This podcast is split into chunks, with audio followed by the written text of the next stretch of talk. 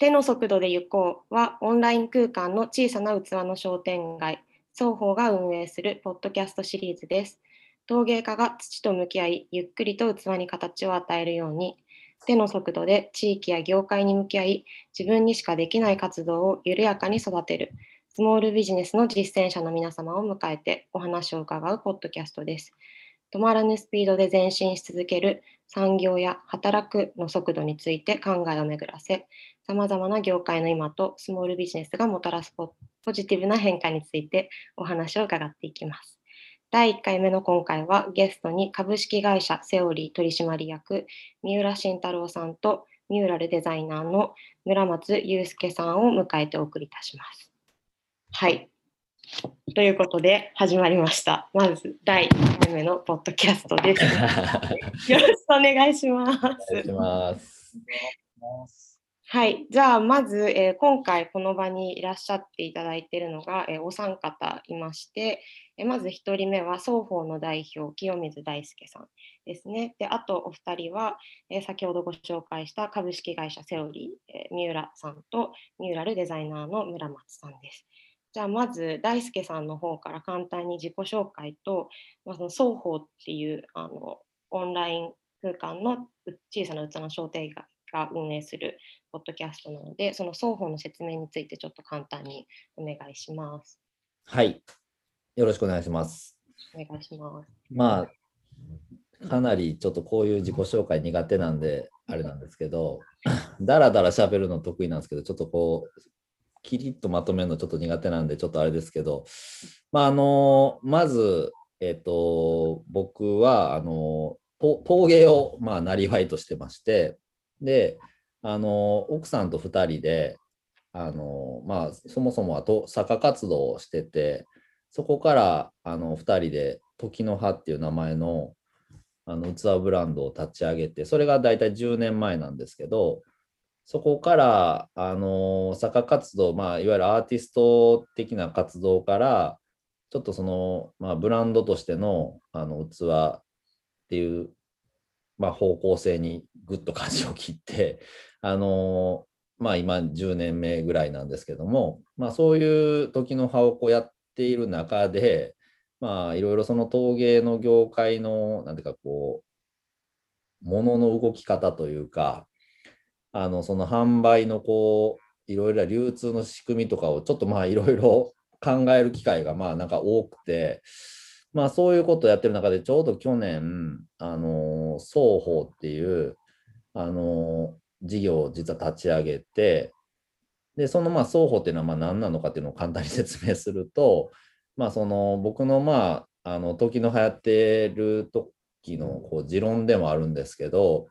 まあ、ちょっと今後ものづくりの人っていうのは、まあ、それがまあ、全部でも一部でも、まあ、そこはまあ、あれなんですけど、まあ、一部でもあの自分でものづくりの人が直接そのあの買い手の人にあの何か届けるというか、まあ、そういうことをしていくのが大事なんじゃないかなっていうのを思ってましてでまあそれをまあもともとコロナの前から結構そういうことを皆作り手の仲間たちには、まあ、そういうことやったら面白いよみたいな話を、まあ、僕は結構そういうことやってて、今結構面白くなってきてるよみたいな話をしてたんですけど、まあ、なかなかやっぱそういうことが、まあ、忙しいとかっていうので伝わってなかったのが、まあ、やっぱコロナでいろんなことがみんな状況変わっちゃったりもして、まあ、改めてそういう、まあ、こういうことやろうと思うんですけど、どう思いますかみたいなことをノートに書いて、まあ、その作り手の皆さんにちょっと呼びかけてみたところ、まあ、あそれはいいねみたいなことをあの言ってくれる方が、まあ、一定数いて、じゃあちょっとそういうネット、オンライン上であの作り手と、まあ、買い手を、ま、直接つなげるプラットフォームみたいなものを作ってみようっていうのが、まあ、陶芸に特化したプラットフォームを作ってみようっていうのが、まあ、双方の、まあ、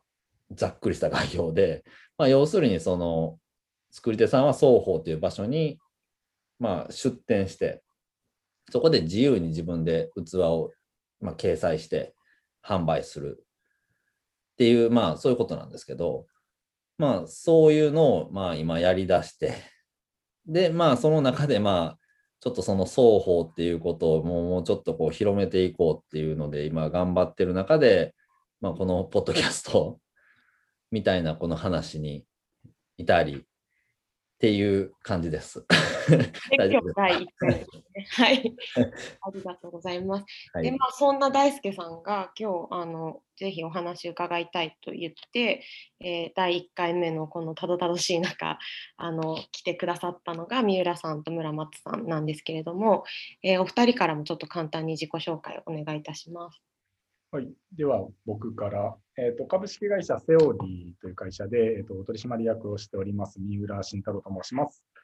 でセオリーは、えーと、現時点で、えー、とブランドを2つ運営しております。で今、えー、と一緒にいる、えー、と村松さんがデザイナーをやってる、えー、とミューラルというブランドと、えー、とあとは金属アレルギーの方向けのアクセサリーブランドカルペディウムというブランドを運営しております。で、えーとまあ、これからブランドがどんどん増えていくといいなと思いながら、まあ、あとは、えーと、一応その、まあ、自社で活動していくブランドの他に、まあ、企業さんだったりアーティストさんとタイアップをしていきながら、えーと、一緒にブランドを作っていこうかという活動も、えーと、一緒にやっております。まあ、つまり、えーとまあ、企業だったりアーティストが、まあえーと、自分たちのメインの活動源以外の収入源を持つことが、まあ、主にその自分たちのメインの活動に、えーと、余裕を持たせたり、まあ、心の余裕だったり、まあ、経済的余裕を持たせれるんじゃないかっていうところの一応コンセプトもありながらそういう活動をしていきます。で、我々はあのプロのファッションブランドの運営者なので、そこら辺のノウハウだったり、ブランディングだったり、まあ、あとはどうものを作って売っていくかっていうところは、まあ、それこそ時の破産に学びながらというところもありますけれども、いやいやいや一応、自信はありながらやっておりますので、まあ、そういう、えーと、新しいあの社会にとっての取り組みも含めて、えーと、今、えーと、セオリーという会社実はちょうど先月立ち上げたばっかりなんですけども。うんおめでとうございます。ありがとうございます。で、えっ、ー、と、まあ、あの、もともと違う会社で運営していきながら、僕も、えっ、ー、と、新しい、そちらの新しい会社の方に行って、まあ、ミューラルも、えっ、ー、と、そのまま一緒に来たということになりますね。じゃあ、はい。デザイナーの村松です。えっと、あの、僕とあともう一人、あの関口というデザイナーが別におりまして、二人であのミューラルをやっております。で、僕は、えっと、基本的にミューラルの、あの、ちょっとクリエイティブの部分だったりとか、デザインの部分だったりとか、まあ結構全体を見ながらっていう形はあるんですけど、まああの、一応ブランドのデザイン以外にも、あのアーティストへの衣装提供だったりとか、あの幅広くというか、あのいろんな分野であの活動しております。で、えっと、まあ、簡単に自己紹介といっても、あのシンプルにあの卒業学生の時から あの洋服しか作ってこなかった人間なので、まあ、ちょっとその延長であの専門学校4年行ってたんですけども、その流れを卒業して、あの2013年から一応ミューラルをスタートしてます。なので、今ちょうど8年目ですかね。うん、はい。長々と、でも、長い。そうですね。長いですね。うん、特にそうですね。だから、すごい長い、なんだかんだで続けてはいるんですけど、うん、なんかその中でいろいろ活動しながらっていう感じで今に至ってます。ありがとうございます。えーと、今回ですね、こう2人をお呼びしているわけなんですけども、まあ、大輔さんがぜひ2人に来てほしいっていうことであの、まあ、おっしゃっていて、もお二人が来ていただいたっていうことなんですけど、まあ、大輔さん、なぜこうお二人と話してみたいっていうふうに思ったんですかね？そうですね、あのー、まだ正直、三浦さんと村松さんと出会ったのって、まだ数ヶ月前なんですけど、なんかその、村えーと、お二人からそのなんか一緒にちょっとコラボレーションしようみたいなお話、仕事のあ、えー、連絡をもらったところで知り合ったのがきっかけだったんですけど、あのー、まあなんかこう、そもそものまあ自分たちがどんなことしてるかみたいなのをお互いに話している中で、まあ、かなり考え方がちょっとなんか似通ってる部分が共通点が多いなって思ってそのまさにま直接そのものを届けるとかそういう部分も含めて、なんかこう、まあ、ちょっと業界は違うんですけど、あので、また新しくこのミューラルさん、あのブランディンリブランディングをされたっていう話も伺って、なんかその話も含めて、もうかなり興味深い、もう個人的にすごく そのなんかまあ、その双方のポッドキャストっていうことももちろんあるんですけど、まあ、この場を借りて結構いろんなこと聞きたいなっていうのがまあ本音で、まあなんか僕自身、まあ、時の葉としての結構 学びもありそうだなっていうぐらい、まあ本当になんかどういうふうになんか今、ものを考えて、なんかこう、そのファッション業界の中で、なんかどんなことが課題で、で、なんかどんなことにそこに立ち向かって活動されてるのかなっていうのとか、すごくなんか興味があるので、もうこれはもう第1回目には、もうこの、まあ、ミューラルさんしかないであろうっていう ことで、はい、あの、お声かけさせてもらいました。はい、あの大輔さんがお二人と話した翌日になんかもう興奮して ずっとそのミューラルさんから すごい興奮気味にたのであの私も今日どんなお話が伺えるんだろうとすごく楽しみにして、はい、ました。じゃあ、えっと、早速ですねミューラルさんに、まあ、いろんなお話をお伺いしていきたいなと思うんですけれどもまずそのブランド今こうファッションの業界であのお二人とも活躍されているということなんですけれども、まあ、その村松さんがデザイナーとして8年間やってらっしゃる、まあ、ミューラルというそのブランドが、まあ、指導した背景ですとか、まあ、そのブランドの歴史についてちょっとまずお伺いしたいなと思ってます。立ち上げた歴史は村松さんじゃない？最初は。うん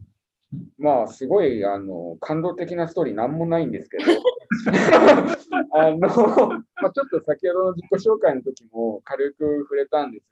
が、あの、まあ、2013年スタートっていうところで、で、その以前に、あの、2011年に、あの、もう学生を卒業して、2年間は結構その、衣装提供だったりとか、あとはその、ちょっとしたクチュール的なところに、入りながら、あの、オンリーワンのものを作ってたっていうのをやってたんですね、もともと。で、えっと、僕が在学中2011年に、その時からあのもう一人のデザイナーの関口っていう女性のデザイナーとはもうもともと知り合っていて、で、えっと、改めて2人でちゃんとブランドを立ち上げて、なんか自分たちの世界観をより多くの人にもっと届けてみたいよねっていうところからスタートしたのが2013年のミューラルです。で、えっと、ミューラル自体も、もともとその R が1個少なくて、あの壁画っていう意味があります。で、なんかこれに関しては、あのまあ、僕ら作り手として一つ、その意識してるのは、なんかその壁画のように、まあ、飾った状態でもきちんと美しいというか、着て美しいのは当たり前で、例えばその誰かのラックの中に入っていたりとか、それこそなんかこう、うちをミューラルを知らない人が、そのハンギングでかかってる状態でお洋服を見た時でも、すごい惹かれるもの。要は、一枚一枚をしっかりと作っていこうっていう意味で、壁画っていうワードをチョイスしたっていうのに加えて、あの、まあ、日常の中にある壁だったりとか、そのやっぱりその何かを作るってことは、結局何かをこう、より良くしていくことだと思ってるので、だとしたら自分たちにできる、持ってる技術でできることっていうのは、やっぱりその壁を、まあ、壊すというか、彩っていくことなんじゃないかなと。っていう意味も込めて、壁画の意味のあるミューラルっていうのを、えっと、名前にしてます。めちゃくちゃかっこいいじゃないですか。全然普通じゃなかったです。全然かっこよかったですね。で、まあ、その、三浦と出会うまではちょっと長い、いろちょっと時間はあるんですけど、あの、その間、のらりくらりと、あの、食えない時もありながら、あの、でも、続けていればいつかいつかどうにかなるだろうっていうのを、それだけなんか根拠のない自信を持って、今までずっと続けてきて、で、実は今もそれは変わってなくって、なんかすごい止まることとかやめることはすごい簡単なんですけど、やっぱその続けていくっていう先にきっと何かがあると思ってるので、まあそんな感じで2013年スタートしてずっとまあ、頑張って続けていきながら、しぶといよね。仕事えもうなんか、多分村松さんと同世代のファッションブランド、いろいろあると思うんですけども、やっぱり、やっぱり、まあもちろん金銭的な問題だったり、モチベーションも含めて、続かなくなっちゃってるブランドさんってすごい多い。まあ僕もいろいろ知ってますし、ーまあ、特にコロナなんていうのが、まあ、最後の決め手というか、でそこで辞めちゃったブランドさんもすごいあると思うんですよね。で、まあ、もちろん僕らももう絶賛、えっ、と、日に日に、まあいろいろ課題もありますし、うん毎日それを、課題をどう乗り越えればいいのか、なんか、よりベターな、なんか状況を作っていく、お客さんにどう届けるのが、もっとベターなやり方なんだろうって考え、常にやっぱ考えてますけれども、やっぱりなんだろう、一番のミューラルの、まあ、特にその村松さん、関口さんっていうデザイナーお二人の、じゃあ、誰よりも優れてるところってなんだろうなって考えると、しぶとい。えまあ、世界、デザイナーの中でも世界屈指のポテンシャルはあるんじゃないかなと。えー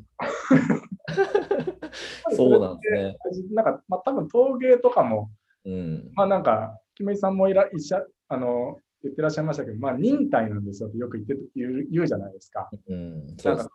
実際物作って焼いてみて、焼いてみて最後の最後で全然失敗することもあるでしょうし、まあ、洋服もそう同じことすごいあると思うんですよ。なんか半年前からデザインして作って、結局お客さんになんかあんまり理解されなかったとかも、まああんまり良くないですけど、あるんですよね。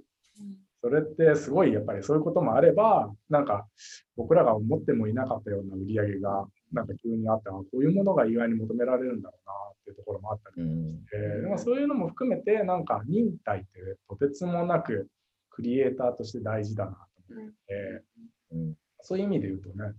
なんかそこで、まあ、やってきてる粘り、粘りがちです。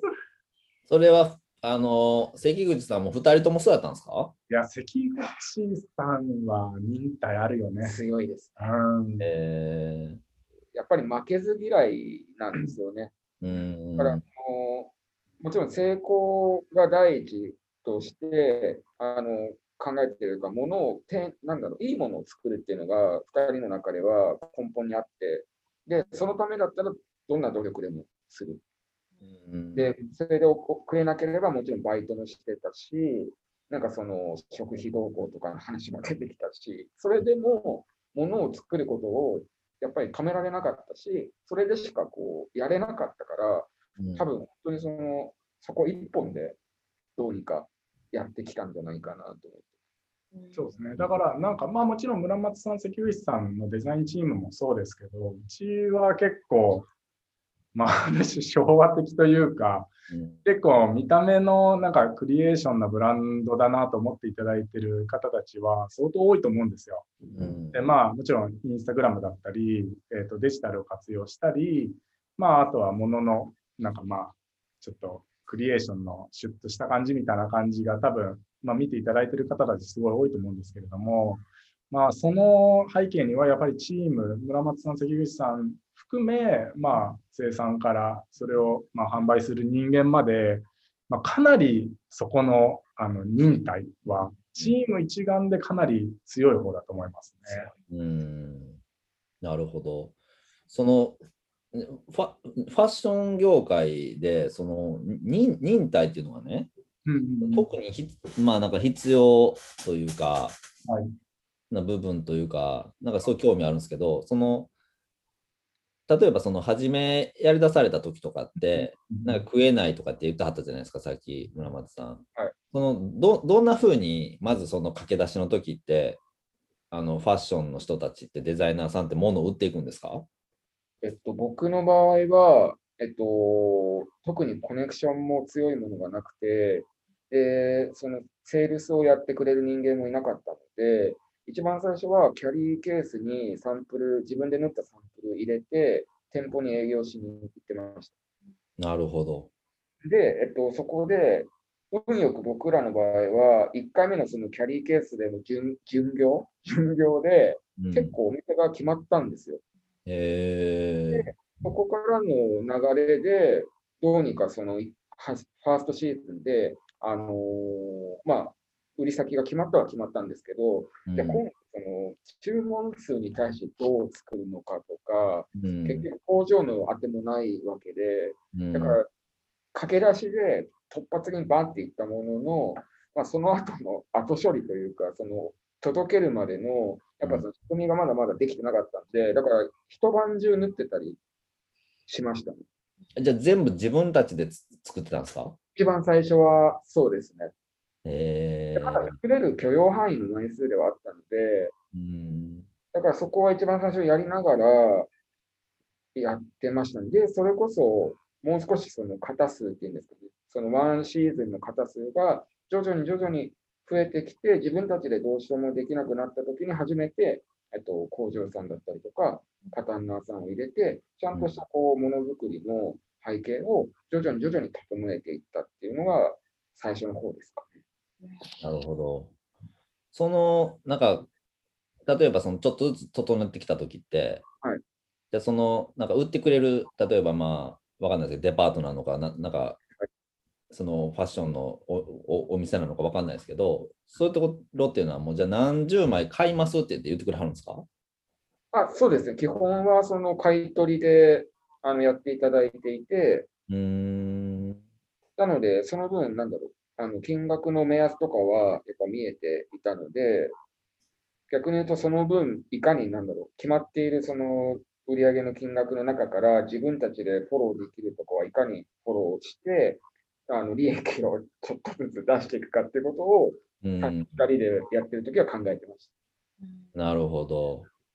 ちなみにその村松さんとあの関口さんが2人でこうブランドを起こしていったっていうことだったと思うんですけれどもそこからこう三浦さんとの出会いっていうのはどういうふうにして起きていったんですかね？2019年の5月くらいかな、そうですよね。で、えっ、ー、と、まあ、非常に頑張ってはいたんだけれども、えっ、ー、と、まあ、いわゆるその卸を中心としたビジネスモデルで、えっ、ー、と、ただあんまり展示会などをやっても、えーと、響いていなかったっていうのが現状ですよね。そうですね。で、えっ、ー、と、まあ、そもそものやっぱりブランドのコンセプトだったり、えっ、ー、と、まあ、ものを作るという考え方とかどう届けるかっていうところから、やっぱり一緒に取り組んでいって、ちょっと、ちょっとずつ意識が変わってきたかなっていうところが、大体2019年の5月ぐらいからそうですね。そうですね。もともとあれですよね、外部としてなんかちょっと関わられてたんですよね、三浦さんは。まあ、外部じゃないですか、まあ、一応なんかまあ同じ会社の中なんですけれども、あまり関係性はさほどなかったって感じですね。うん、で、一応ちょっと僕が、えっ、ー、と、ちょっと、えっ、ー、と、かえなんかいろいろと担当して、なんか一緒にやっていきましょうかっていうふうになってから、まあそこからはね、結構話がなんか早かったというか。うん。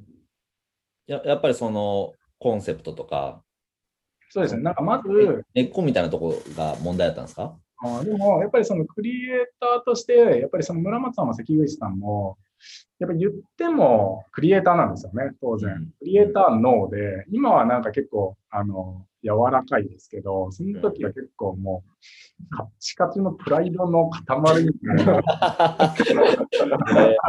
感じだったんで、まあなんだろう、僕がちょっと一緒にやっていきましょうってなっても、まあ、当然なんか何を分かっとんねんみたいな。ああ、そうなんですね、うん。でもなんかそれは全然逆になんかそれぐらいじゃなきゃいけないよなと僕も思ってますし、なんかまあある種僕もそういう人たちとずっと仕事をしてきたので、まあ、はいはい、はいはい、このパターンみたいな。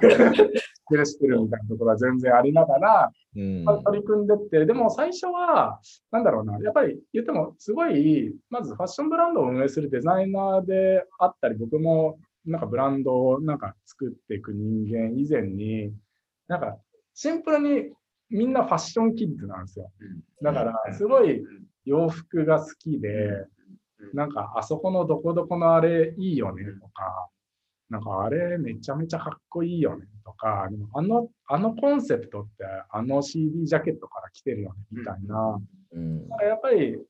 なんかまあ、そうですね、なんかブランドを作っていく人間以前に、やっぱり、なんかただのファッション好きの少年なんですよね。うん。うん、だからそこで、そこがまずつながってた部分がすごいあるなっては思ってて、でそこから、なんだろう、まあ、お互いのなんか結構好きなポイントが結構近かったというか、うん。例えば村松さん、関口さんだったら、なんか作業するときに深夜に深夜ラジオ聞きながら、えーえーで僕もなんかし結構深夜ラジオが好きだったり、なんかお笑いの好きなノリが結構似てたりとか、なんか好きな音楽が結構意外に近かったりとか、で、なんかそれを結構ブランドにこう反映させていきたいねとか、なんか共通言語がどんどんできてきたんですよね。で、なんか結構例えとかをなんかその共通言語で言うようになってきたりとかして、で、そうなってった時に、なんあれ質問何でしたっけ？どうやって出会ったんですか？なんですけど、でもミミューラルというブランドがこう三浦さんが参画したことによってどうやってこう成長したのかっていうすごい興で味がある。もまあ、なんかまあ、もちろんなんかタイミング的になんかいろいろと変わってたところはあると思うんですけれども、なんかあんまり僕は全然なんか何僕が何かをしたってことは一切ないと思ってて、なんかちょっと表現方法をなんか変えただけで、そもそもポテンシャルは全然あったというか、なんか魔法をかけたわけではないと思うんですよ。だからそもそもそもポテンシャルがあって、ただなんか見せ方を変えていったというか、うんうん、なんかそれだけかなと思いますね。まあ多分陶芸も似ててそのものは作れるけどうんうんそのなんていうか見せ方がわからないとか。うん、そ多分。それは多分陶芸でもファッションでももの作ってる人あるあるだと思うんですよね。はい。でまあ今なんかそこがちょっとずつなんかそれじゃダメだよねみたいなことがちょっとずつ出てきてて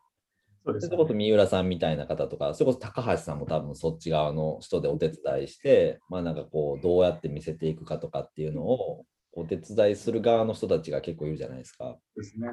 で、そのミューラルさんとか、その、うんまあ、例えば、まあ、ちょっとなんか言える範囲でね、その具体的になんかここんなことしたとかっていうのは、すごい聞きたいなとか思いますけど。まず、えっと、1チームでの共通言語としてあるのが、なんかお客さんに届けるまでをデザインとしよううっていんう共通言語を一応設けてるんですよ。で、今まで、やっぱりこれ、ファッション業界全体的に言えることなんですけれども、やっぱり作って満足してるというか、まあ、ある種アーティスト気質であるというところで、まあ、それもあの一理あると思うんですよね。なんか、なんか、しっかり作ったものを、なんかまあ、お客さんになんか、なんかお客さんが理解してもらおうもらおうがもらわなろうが、えっ、と、まあ、これは僕の作品ですっていう考え方も当然あると思うんですけれども、ミューラルに関しては、えーと、お客さんに届けるまでをデザインっていう工程にしましょうっていうコンセプトにしてまして、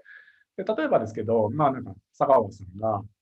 えっ、と、段ボールを運んでって、で、運んでたもの、段ボールの、じゃわかんないですけど、色味だったり、それを開けたときにお客さんがどう思うかとか、洋服を実際着てみてどう思うのかとか、なんか開けてみて、実際一回試着してみたときに、わ、素敵って思ってくれるのか、思ってくれないのか、または、まあ、日常に使ってみて、クリーニングだったり、まあ、自宅の洗濯機で洗濯してみて、ずっと日常的に使ってみて、お客さんがどう思うかっていうところまでのタイムラインをデザインというふうに考えていこうって考えてたときに、決して例えば、まあ、我々がサンプルを作って、サンプルが上がってきて、なんかいいのか悪いのかっていうところだけが、果たして、あの全体の答えではないと思ったんですよね。だから、まあ、究極言うと、やっぱりお客さんに届くまでが、えっと、デザインであるべきっていうことで言うと、まあ、お客さんに届かなかったらデザインが完結してないってことだと思うんですよ。つまり、まあ、僕らはお客さんに手に取っていただくまでの全てのプロセスに神経を注ぎ込んでますし、お客さんが買いやすいかなとか、まあ、買いづらいなんか EC サイトなんじゃないかなとか、なんかこういうものを求めてるんじゃないかなっていうところはすごい感じるようにはしてますね。なんかここから結構デザイナーだったり、まあ、あのチームも含めて、なんかそこの意識はかなり変わってた気がしますね。なるほど。今の話を聞いててすごい大輔さんの陶芸の考え方と似てるなって思って 私が大輔さんに初めてお会いした時に大輔さんがおっしゃってたのがこう器はこう飾るんじゃなくて食卓に並んだ時に一番いい状態でそれを目指して器作りをしてるっていうふうにおっしゃっててすごい似てますね。そうなんですよね。似てるんですすごいなんか話を聞いてて考え方がすごい似てるなと思ったんです。で、まあ、それこそその2020年ぐらいから、えー、と我々の販売方法も、まあ、今もちろんあの卸先さんを通してお客さんに届けるっていうことももちろんやってますし、えーとまあ、それがあの我々の売り上げのかなり大きい部分を占めている部分もあるんですけれども、まあ、同時にお客さんに直接届けるっていうことを本気で考えるようになったんですよね。でそうするで、やっぱり最初の村松さんの話の、なんか、最初の方のなんか忍耐の話もそうですけれども、やっぱりなんだろうな、あのブランド、特にファッションブランドを運営しようと思ってるデザイナーさんだったり、いろんなブランドの人たちって、結構そこを逃げがちなんですよ。うん。考え方として。で、えっ、と、いや、僕はなんかデザイナーだから。うん僕はあのいいデザインを作るのが仕事だからっていうところで、なんかその物を売るとか、物を届けるっていうところを結構見て見ぬふりしてる。うん。でもそれって結構僕は考え方危ないなっては思ってますし、やっぱりそこから逃げちゃいけないなっていうふうに考えるようにはなったよね。なんか、ワード言ってはりましたよね。育児、ああ、育児放棄。育児放棄。はい、なんか結局物を、物を生んだけれども、えーっとまあ、育てないというか、まあ、物を作ったけれども、お客さんに届くことを努力しないっていうことは、じゃあなんで作ったって話になってきますし、それはただ自分たちの、まあなんか、エゴ、エゴでしかないというか、うん。やっぱりお客さんに届いて、お客さんありきで、まあ、ブランドだと思いますし、うん。まあ、でも逆の考え方も当然あると思うんですよ。バランスだと思います。なんかお客さんの求めてるものだけをあの提供し続けてもいけないなと思いますし、たまには、えー、と我々のファンが思ってもいなかったような角度の商品を出して、今のミューラルってこういうものですよっていうサプライズをたまには当てていくっていうところも当然大事なのかなと思いますし、なんかその常にお客さんをなんか、あのなんていうんですかね、まあ、お客さんに魅力を与え続けるのがファッションブランドとしてのまあ仕事かなと思いますね。うん。その考え方とかって、はい。そのファッション業界的に言うと、多いんですか？少ないだろうね。少ないですうね。んまだまだやっぱかなりレアなケースなんですか？うん、かなり少ないと思いますね。そうなんですね。僕はなんかちょっと,、えー、と結構やっぱりファッション業界自体にちょっと疑問を持ってるのが、えーとまあ、もちろんなんだろうキャッシュキャッシュフローというかそのおお金を払うポイントがお客さんがお金を払うポイントが何ですかね結構お客さんからするとギャンブル性が高いというかじゃあ例えばなんですけれども、飲食、例えばレストランに行って、なんか美味しいご飯提供していただいて、なんかあのスタッフの方も心地よくて楽しい時間を過ごせました。それに対して最後の最後に多分それなりのお金を払うと思うんですよ。で、まあなんだろうな。まああとはなんか、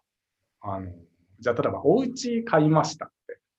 まあ結構もちろんそれそれこそローンとか組んだりとかすると思うんですけども、うんまあいろいろ最初信頼の担保があったりとかして、最初審査とかいろいろあると思うんですが、まあそれを金額が大きいから分割してって住みながら支払っていくっていうなんか流れだと思うんですよね。うん車とかもそうだと思いますし、で例えばコンビニでお水買うとかお弁当買うって結構信頼はもうすでに担保されてるじゃないですか。うんだから、それは、まあ、お金払っても問題ないというか。でも、洋服って、なんて言うんですかね。結構、じゃあ、例えば、1万円、2万円、3万円の洋服を買って先にお金払って、これが選択したらどうなるかって正直お客さんめちゃめちゃ分かりづらいですし、うん家電製品みたいに、例えばソニーさんとかパナソニックさんみたいな、なんか、クオリティの担保がされてるべきでわけでもないと思うんですよね。ファッション業界、それこそユニクロさんとかザラさんみたいな大手だったら、なんとなくクオリティに対して、あ、この価格って妥当だなってわかると思うんですけれども、結構、その価格を、お金を払うタイミングがお客さんがかなりギャンブル性が高いなと思ってるんですよ。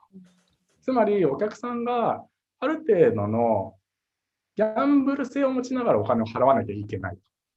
払ったものに対して本当に価値があったか満足があったかっていうのは、払って使ってみてお客さんが納得するかしないのか。で納得したらもう一回買いに来ていただけるでしょうし、まあ、これに不満を持ってたら次は買ってくれないんだろうなっていうふうに思っちゃうんだろうなと思ってるんですよ。でつまり、ファッションブランドを運営してる方たちってお客さんがお金を払うまで頑張るんですよ。なるほど。ただ、お客さんがお金を払った後のその方の生き方だったり、その洋服とどういうふうに寄り添ってたかっていうところは、あまり見てない気がするんですよね。うん、そのキャッシュポイントでお客さんがお金を払うところは頑張るけれども、まあ、その人たちがその洋服とどう寄り添って生きてたかっていうところをもっとブランドとしてなんかいろいろと考えてみていかなきゃいけないんじゃないかなと思ってますね。なるほど。なんかキャッシュポイント、なるほどね。そういうそその考え方、ちょっと僕、今まであんま持ってなかったんですごく新しい、なんか面白いなと思ったんですけど、なんか陶芸で言うと、はい、その、もの作ってる人っていうのは、もうそもそもなんかもっと結構手前の方というか、あの、もう多分ギャラリーとか、その、どっか自分が卸先で置いてもらう人、はい、その人に届けるのをもうゴールにしてるというか、うん、そうですね。で、なんかその人、まあ、もっと言うとそのギャラリーのオーナーさんに気に入られるかどうか のみでなんか結構自分のものを考えたりとかしてる人が多くて、なんか本当にその先にどんな人が使ってるのかとか、なんか使ってる人が実際どんな感想を持ってるのかっていうのに、あんまり興味がない気がするんですよね。なんか、それはすごい同じだと思いますね。ただ、なんかその、世の中のどちらかというとその B2B というか、から結構 B2C のダイレクトな評価が結構重要になってきてる、ちょうどターニングポイントだと思うんですよ。うん、例えば、わかんないです。音楽業界も、なんかテレビで、例えば有名な音楽番組に出ることがよしだったはずなんですけれども、じゃあ今ってどちらかというと TikTok で使われる方がもっとフォーカス広告効果がありますよねとか、うん、なんか YouTube で踊ってみたみたいなので使われた方がなんか拡散能力が絶対的にありますよねみたいな風になってると思うんですよね。そうすると、果たしてその音楽ちゃん、音楽テレビの、音楽番組に出ることがなんか正解なのかどうかっていうところも、なんかいろんなそれはなんか各業界であるなと思ってまして、うんありますね、本当に。なんかこれってもうなんかやっぱ全業界の全世界的に多分今起こってることなんでしょうね。そうですね、と思いますね。なんか、ね、やっぱり特にファッションに関して言うと、えーと、まずお客さんにダイレクトに届けるツールが増えたというところが一つありますね。で、プロモーションの部分で言うと、インスタグラムはやっぱりどちらかというと B2C 向けでダイレクトでお客さんに届けれるツールになったで、昔はやっぱりお客さんにダイレクトに届けるツールがあまりなかったんですよ。あのセレクトショップさんの店長さんがかなりの、えーと、影響力を持ってて、その人が、えーと、いいと思ったものは、やっぱりそのユーザーに届きやすいっていう。まあ、そのなんか地域別のなんかインフルエンサーみたいな感じだと思うんですよね。うん、それがやっぱり、えーとまあ、ブランドがダイレクトにこのお客さんに向けて発信できるような世の中になってきたので、やっぱりその僕らとしても、えっと、一人一人のこのお客さんにがどういうふうに思ってるのかっていうところをダイレクトに発信するっていうところがかなり大事になってきてですね。うん、で、まあ、もう一つ言うと、とはいえ、なんか我々にとって卸先さんっていうのは決してカウンターな関係性ではなくて、どちらかというとプレミアムな存在なんですよね。うん、我々で言うと今、ゆるくさんという名古屋の、えーとヘアサロン兼セレクトショップをやられてるお店があるんですけれども、まあ、えっ、ー、と、かなり、えっ、ー、と、個性のあるお店なんですよね。うん、で、ここには、えっ、ー、と、ミューラルの商品の卸をさせていただいてるんですけれども、やっぱりなぜそれがあるかっていうと、我々では発信できないような、あのまあ、見せ方だったり、発信の仕方だったり、あとはその、まあ、名古屋の地域の地域性のある方に、えー、と届けていったりっていう、僕らではリーチできないような表現方法だったり、まあ、属性の方たちに対してちゃんと,、えーと、緩くというフィルターを通して、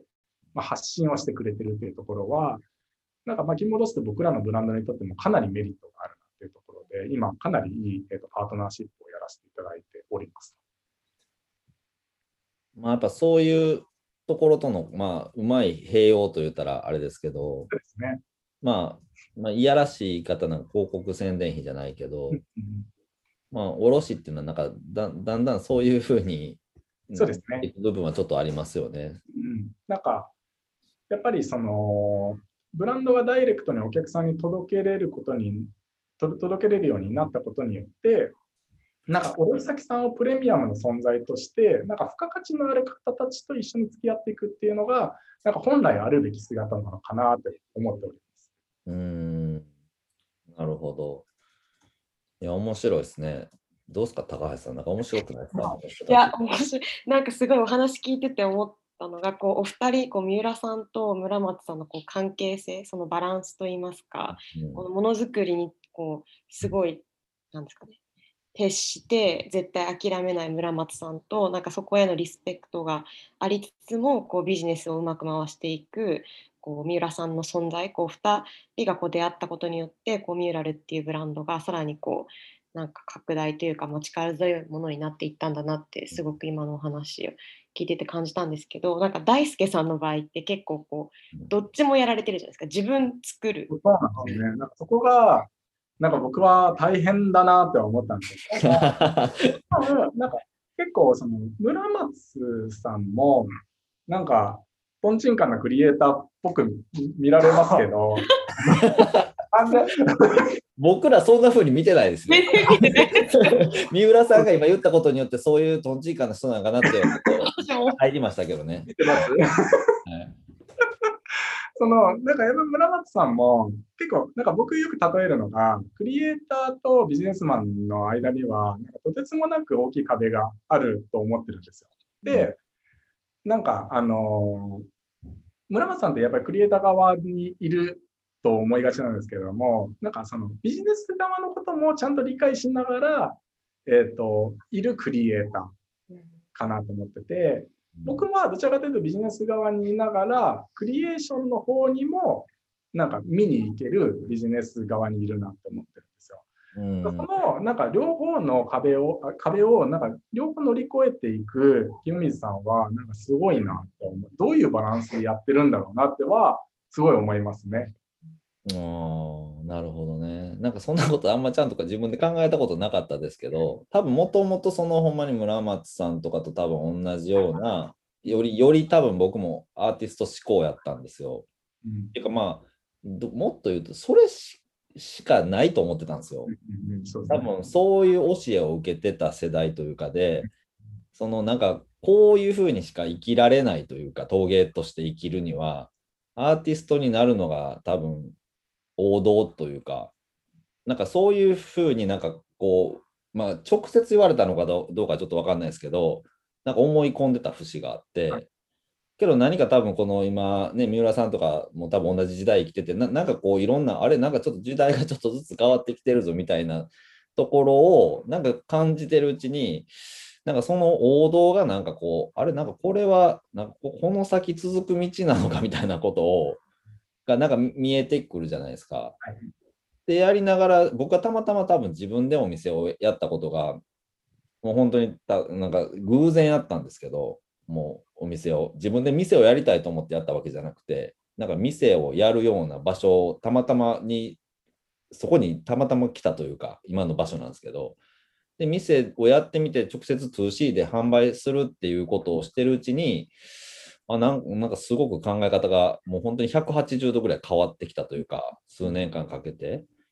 そこからかもしれないですね。なんかいろいろ、なんか自分でこう、そういう、あれ、こっち側の、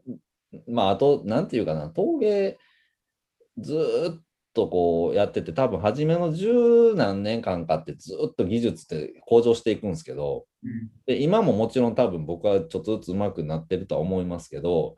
なんかその伸びがなんかやっぱ徐々にその一つの専門分野って伸びがちょっと緩やかになってくるじゃないですか。その技術的なところで言うと、多分やりだしてすぐってガッとこう上手くなってる実感があるけど、なんかその伸びがちょっと実感しづらいというか、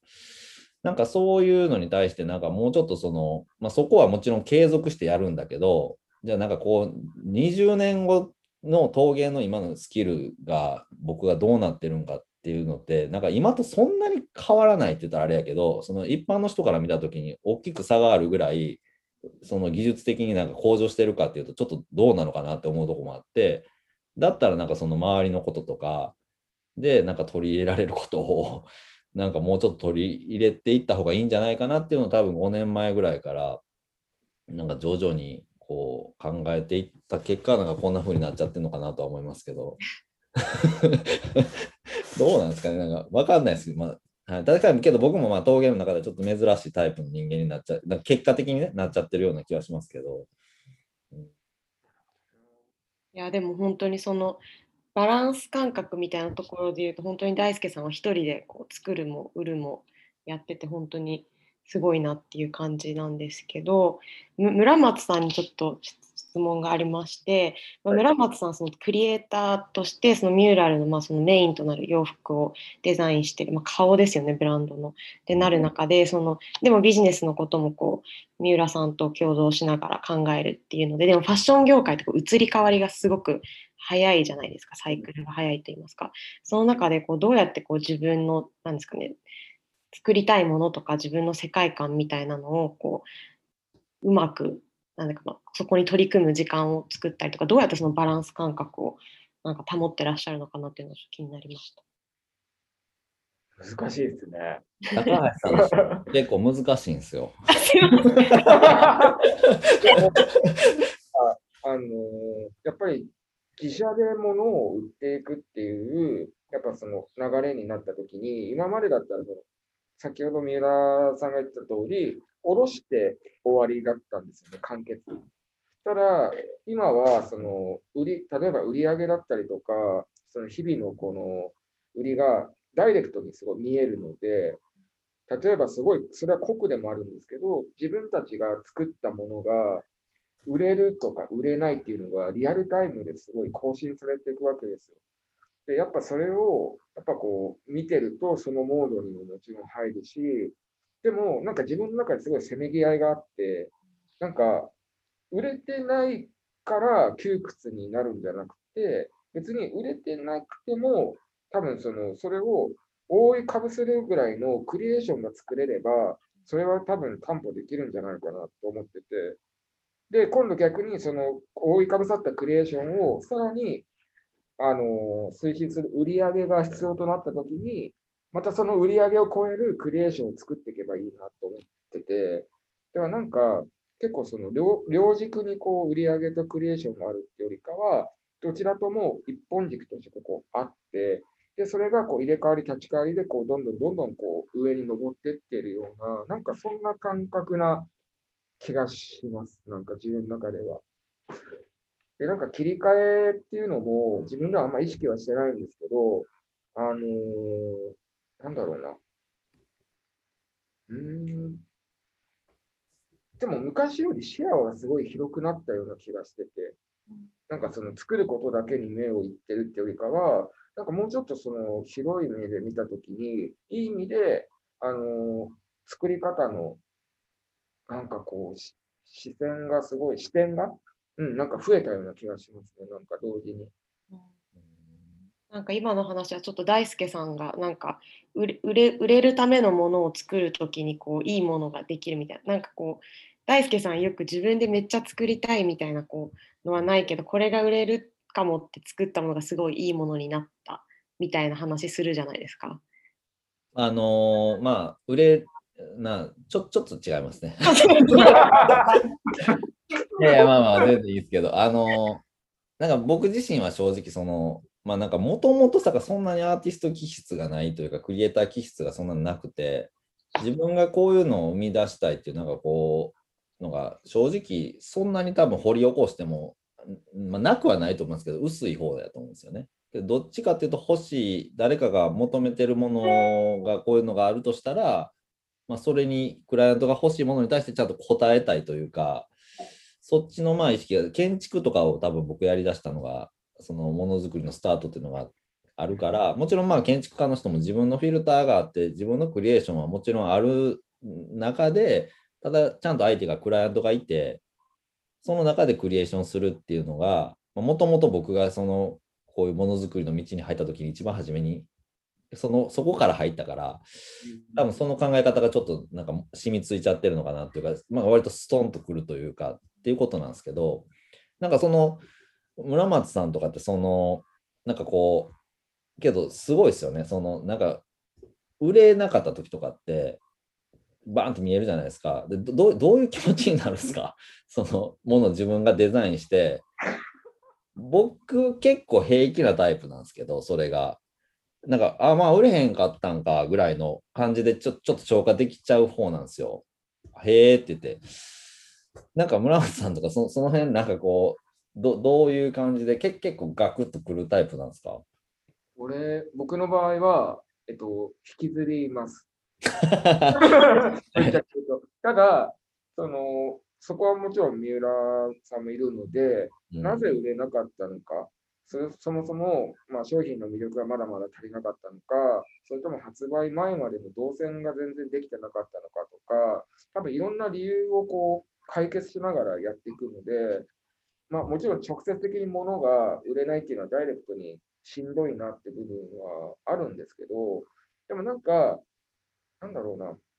もちろん売れてくれたら、もうすごい素敵だなとは思いますけど、やっぱりその売れないっていうものは、あのなないないって言ったらちょっと語弊があるかもしれないんですけど、結局その売れなかった経験だったりとか、売れなかったディティールは、絶対次の売れるものに生かされると思ってるんで、うんまあ、そこをやっぱポジティブにめちゃくちゃ見るようには気をつけてるんですけど、まあ、めちゃくちゃへこみますよ。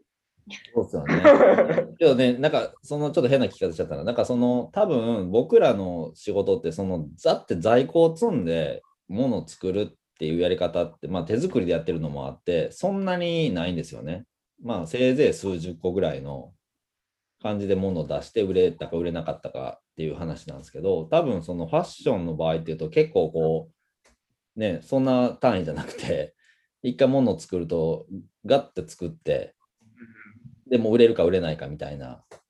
た多分そこの何かこの一個生み出したものに対するそのなんていうかこうちゃんと最終的に届けないといけないっていうところのまあ覚悟というかまあなんか意味がちょっとまあ陶芸とちょっとち違うというかより重たいというか多分そうですよね。まあそうですね。なんか結構よくいろいろ例えるんですけど、なんかミュミュージシャンで例えるとしたら、なんかその、まあ一つのコレクションを作っていくって、まあなんかアルバム作っていくみたいな話だと思うんですよ。で、結構どっぷりスタジオに入って、なんかいろいろと、まあいろいろ歌詞書いて、音をつけて、ま収録して、あの満を持してリリースしていくっていうことが、まあ、なんか僕らでいうコレクションですよね。だからそれはやっぱりずっと半年以上かけてやっていくものなので、まあ、もちろん、あの、世の中に響くといいなっては思ってまして、ただなんだろうな、結構その、同時にその01で生み出すミュージシャン的な考え方も当然必要なんですけど、なんか DJ 的な考え方も必要というか、うん。まあ、なんか今世の中こういう風潮だし、今こういうお客さんこういうものを求めてるから、なんかこれをもうちょっとこういうふうにアレンジして、こういうふうにやると、このパーティー盛り上がるんじゃないか、このクラブのイベント盛り上がるんじゃないかみたいなノリで、なんか僕らは、えっと、お客さんを見ながらものづくりしてってる部分も当然、その場の空気を見ながらやってってる部分もあるんですよ。うんなので、今は結構ファッションブランドだったり、まあそういう何かをものづくりしてる人たちになんか必要な要素っていうのは、なんかその、まあ、01で音を作っていく、そのミュージシャン的な考え方も必要ですけれども、その場の空気だったり、オーディエンスのなんか欲してるものの、なんかワントっていうんですかね、を、まあ、見ていきながら、どういうそのスパイスを与えていけるかっていう、ちょっと DJ 的な考え方も同時に必要だなっては思ってますね。なるほど。わかりやすいですね、それ。ちうんすごいわかりやすい。ょっと僕もその例え使っていく。僕やでもなんかも引っ張ってきたやつなんで。そうなんですね。結構今の話に今までの会話が全て集約されてるなって思って、うん。なんかこうチューニングの作業というか、こうそうですね。どっちかじゃなくって場の空気を見つつその場に応じてこうクリエーションを大きく出したりとかもうちょっとこうチューニングするみたいな方に行ったりとかなん。かこの行ったり来たりっていうのをすごくこうお二人でうまく、まあもちろん関口さんも含めてあのうまくやられてるんだなってすごく今のお話で素晴らしい例えで感じました。で今ミューラルさんのすごい大成功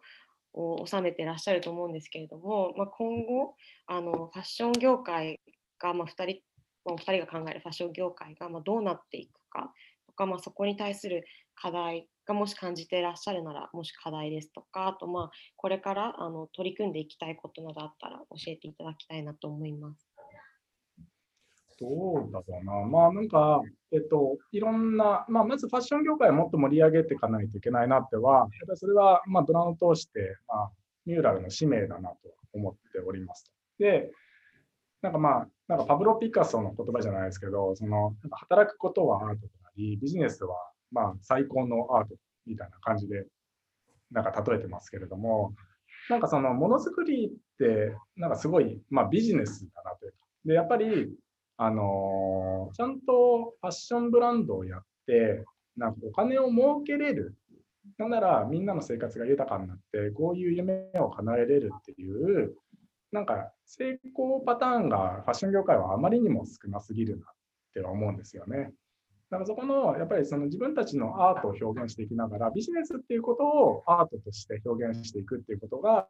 なんかより若い子たち、まあ、それこそあの専門学校とか大学でファッションを学んでるような方たちがあなんかファッションブランドややっぱりやりたいなとか、うん、なんか私もデザイナーとしてなんかこういうふう人生を送っていきたいなっていうふうになっていくとよりいいなと思っててなんか僕が二十歳ぐらいの時とかってなんか、まあ、もちろんなんか裏腹みたいなこともありましたしなんかあのファッション関係で働いてる人それなりに多かったんですよね。でもなんかなんか25過ぎぐらいになってくると、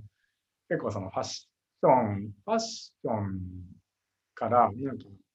あの、やめなきゃいけない時が来るというか、うん、なんか若い時にしかやれない仕事みたいな感じの風潮なんですよ。うんで、なんかそろそろ普通の仕事しなきゃな、みたいな感じだった感じで、これ普通の仕事じゃねえのかよとか 思いながら、なんか僕は見てたんですけれども、でもなんか、まあ、もちろん30過ぎて、なんかそのファッションをなんか一生の仕事にできるようななんか環境を作っていくっていう。だから、まあ、ちょっと一例挙げると、例えばコムデ・ギャルソンさんとか、なんかちょっとお年いった方がショップスタッフでいたりするじゃないですか。うんそういうのとかは、とても素敵だなって思いますし、なんか、まあ、もちろんうちのスタッフ含め、なんかファッションで働くこと、なんか洋服を通したり、まあ、ファッション以外の例えばクリエーションでも全然いいと思うんですよ。何かクリエーションな、えー、とことをやることが、なんかそのその人の一生の仕事になるような環境を作っていくっていうことが、なんか僕らの使命かなとは思ってますね。素晴らしいですね。ありがとうございます。で、なんかそれで実際に何かその学校でなんかやられたりしてるんですよね。ななんんかか。まあ、一応村松さんが卒業した学校の方たちとなんかこの前お話しさせていただく機会があったりとか、まあ、なんかこういうもの、こういう課題が今ありますよねとか、なんか実際、その、まあ、なんだ、あの、結構その、卒業後、まあ、ファッション業界以外で働くことが多くなか働きたいと思ってる人がなんか多くなっちゃったんですよとかっていう人も声もすごい聞きますし、なんかそこでなんかブランドとしてなんかなんかできないかなっていうのがいろいろと模索しているところではあります。素晴らしい。なんか大輔さんのこうところとつながるところがあります。その存続していくためにその作り小さい作り手の方たちが、まあ、そのビジネスをずっと未来あの大きくなってもおじさんになってもやっていけるようにっていうところすごい近いなと思ったんですけど今日のお話を通してどうでした？大輔さん何か学びやコメントやこう双方に生かしたいことなどありました？らいや、なんかこの話をやっぱ聞いてほしいですね。あの今日聞いた。僕はこれほんまに三浦さんとかから前も、まあ、ちらっとこの近い話は、なんかまあ、雑談ベースで聞いたことがあったんで、あれだったんですけど、やっぱ陶芸のその、まあ、まあ、これ、この一つのあの意味としては、まあ、陶芸のこの作り手の人に、まあ、その、こういう、こう、これから直接物を売るとか、そういうことに対して、何かちょっと前向きに捉えてもらうきっかけになったらいいなっていうちょっとテーマも僕の中でちょっとあるんで、なんかより多分他業種の方とかからの話っていうのは、なんか一つその入ってきやすいまあ、もちろん中の人間からの言葉もより入ってきやすい部分もあるかもしれないですけど、なんか外からの言葉ってよりなんかこう伝わるものもあるのかなとか、今日の三浦さんの話とかは、まあすごく、うん、なんか僕自身もなんか自分がやってるその方向性とかが、なんかそんなに間違ってないのかなとか、なんかそういう確認にもなったし、ちょちょっとまあなんかホッとする部分もあったし、まあ、もっと頑張らなければいけないっていうことも、まあ、より、まあ、三浦さんとかと喋るたびになんかもうなんかこう胸が締め付けられるような、もっとこう、もっとやらないともうほんまにああかんなっていうのを毎回思ってしまって、前もあの変えられた後ちょっと放心状態になってたんですけど、まあ、今日もまあそういうふうになりそうだなっていうのはちょっと。ハードル上げすぎっす。いやいや、ほんまに、ほんまに、ほんまに。高いハードル。高いハードル、もうくぐるしかないですね。いやいやいや、ねまたちょっと今後、あの、今一緒にちょっとその、あれなんですよ、あの、なんか取り組ませてもらってるのがあるので、はい。月か年末ぐらい、ちょっと何かしら形にできるようなことが。そうですね、ミューラルかける時の葉のちょっとあのものも、なんか今、頑張って、ちょっとサンプル頑張って作ってますんで。はい。はい。そっちもちょっとね、引き続きよろしくお願いしますということで。はい。はい。では、はい、初回のポッドキャストのゲストの、えー、株式会社セオリー取締役の三浦慎太郎さんとミューラルデザイナーの村松祐介さんでした。ありがとうございました。ありがとうございました。